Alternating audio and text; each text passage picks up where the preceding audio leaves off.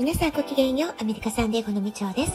サンデーゴ初ハッピー子育てレシピに本日もお越しくださりありがとうございます。みんな違ってみんないい。ママが笑顔なら子供も笑顔。子育てで悩んでいることの解決のヒントが聞けてほっとする。子育てがちょっと楽しく思えてきた。聞いてくださっているあなたが少しでもそんな気持ちになってくれたら嬉しいなと思いながら毎日配信をしております。えー、今週末は夏休み最後の週末ということもあってか、えー、ビーチね、人がいっぱいでした。えー、ちょうど夏休みが終わるあたりから毎年サンディエゴは暑くなってくる、そんな気がします。先週はだいたい22度から23度というのが最高気温だったんですけれども、今週はね、26度という予報が続いています。え日本はね、各地で雨が続いているようなんですけれども、あなたがお住まいの街は大丈夫でしょうか、えどうかね、お気をつけて過ごしていただきたいなというふうに、え心から祈っています。さて、今日はお便りの紹介をしたいと思います。まず最初のお便りは、つのぶの宇宙ラジオ、つのぶさんからいただきました。みちょうさんこんばんは。最近なんだかバタバタしていて、みちょうさんの声とお話をたくさん聞いたら、とても癒されました。素直さ、本当に大事ですよね。私も日々勉強です。年を重ねるにつれて、素直であることの大事さが分かってきます。視野や考え方の幅も広がるし、いろんな人の話を聞くと面白いなと思います。マインドセットできました。ありがとうございます。つのぶより。ということで、つのぶさん本当にいつもありがとうございます。私もつのぶさんのラジオを聞かせていただいてるんですけれども、え、彼女のね、ラジオを聞いてると、あ、今北海道もすごく暑いんだなとか、え、彼女が素敵な小説、映画、音楽をとってもね、大切に丁寧に楽しんでらっしゃる様子、すごく素敵だなと思ったり、まあ、そんなことね、いろいろなことをね、感じながら、えー、彼女のラジオを聞かせていただいています。つのぶさんは私から見るととっても素直な感性をお持ちの方なんじゃないかなって感じています。今のまんまでね、十分ピュアでとっても素敵な女性だなって思います。まあ、そんなね、つのぶさんが私の配信を聞いて、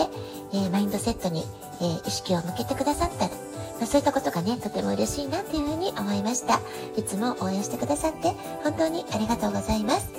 えつのぶさんからはお便りの他に、えー、元気の玉っていうね、ギフトもいただきました。本当にいつもありがとうございます。それからもう一方お便りを紹介していきたいと思います。ラジオネームまなさんからいただきました。はい、まなさんからのお便り久しぶりです。とても嬉しいです。読んでいきますね。みちおさん、こんにちは。いつもラジオトーク配信ありがとうございます。今となってはみちょうさんのラジオトーク、私の生活の一部です。毎朝朝ごはんを作りながら楽しく聞かせていただいています。素直さは最大の知性。大変参考になりました。ここでみちょうさんに質問です。どうして人は素直でなくなってしまうのでしょう？子供は大抵素直ですよね。どうしたら素直でない状態から素直な状態へ戻れるのでしょう？素直でないのは自分が一番損ですよね。みんなが素直になれたら平和だな。素直になれる方法、教えてください。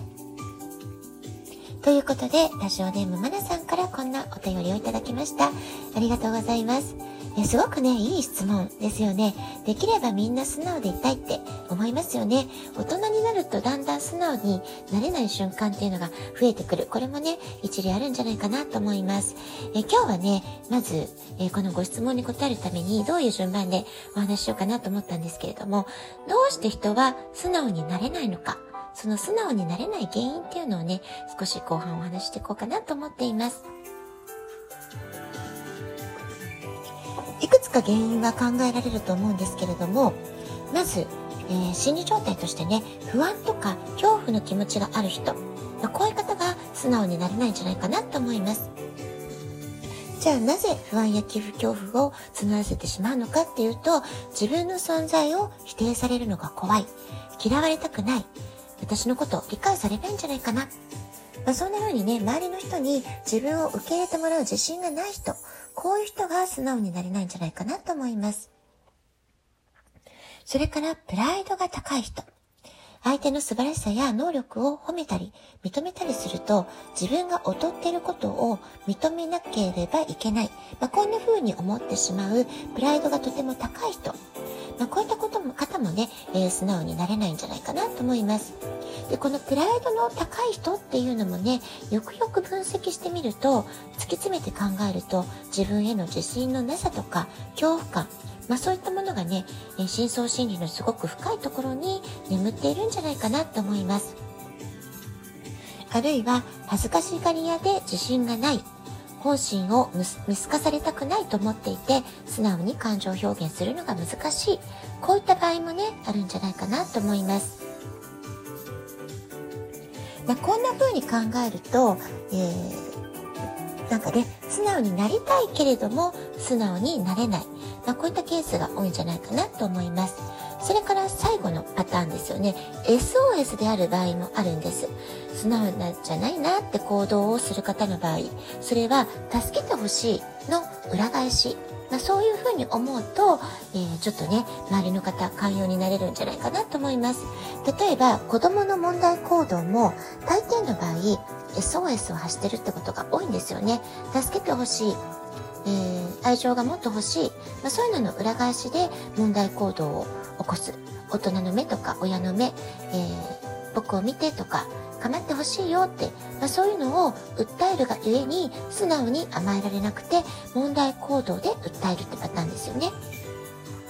で、これは子供だけではなく大人でも同じってことなんですよね。自分に気持ちを向けてほしい。自分の存在に気づいてほしい。相手の、相手、自分の立場を、ごめんなさい、ああの、自分の立場を不安に思うときに自分のことを意識してほしくて、えー、相手に対して素直ではない行動をとる、そんなね、心理が隠されているのではないでしょうか。で、こうして素直になれない原因というのをいろいろ考えて分析してみると、改めて自己肯定感とか自己需要感っていうのがすごく大切なことだなってことが改めて気づけるんじゃないかなと思います。子供でも大人でも素敵だなということを見つけられたならば、その場で気がついた人が即座に褒めてあげる、声をかけてあげるってことは、えー、どんなに小さなことでもすごく大切なことなんじゃないかなと思います。今日はえー、お便りの紹介をさせていただきながら、えー、素直になれない理由っていうのがどんなことがあるんだろうか、まあ、そういったことをね考えてみました。え今日は久しぶりに角さん、まなさんのお便り2通をご紹介させていただきました。こうしてね、皆さんからのお便りをいただくことで、私も、あ、違う視点をいただけたなとか、あ、改めて、あ、これいい質問だから、もう一回触れ、掘り下げてね、同じテーマだけれども、違うアプローチで考えてみようとかね、え視野を広げていくことができてるなって思います。改めて、えー、お便りいただくって本当にね、ありがたいことだなって思います。ありがとうございました。ラジオトークアプリインストールしておくとスマホからいつでも簡単に聞くことができます。あなたからのお便りもお待ちしております。では今日はこの辺で今日も素敵なお時間をお過ごしください。ごきげんよう。以上でした。さようなら。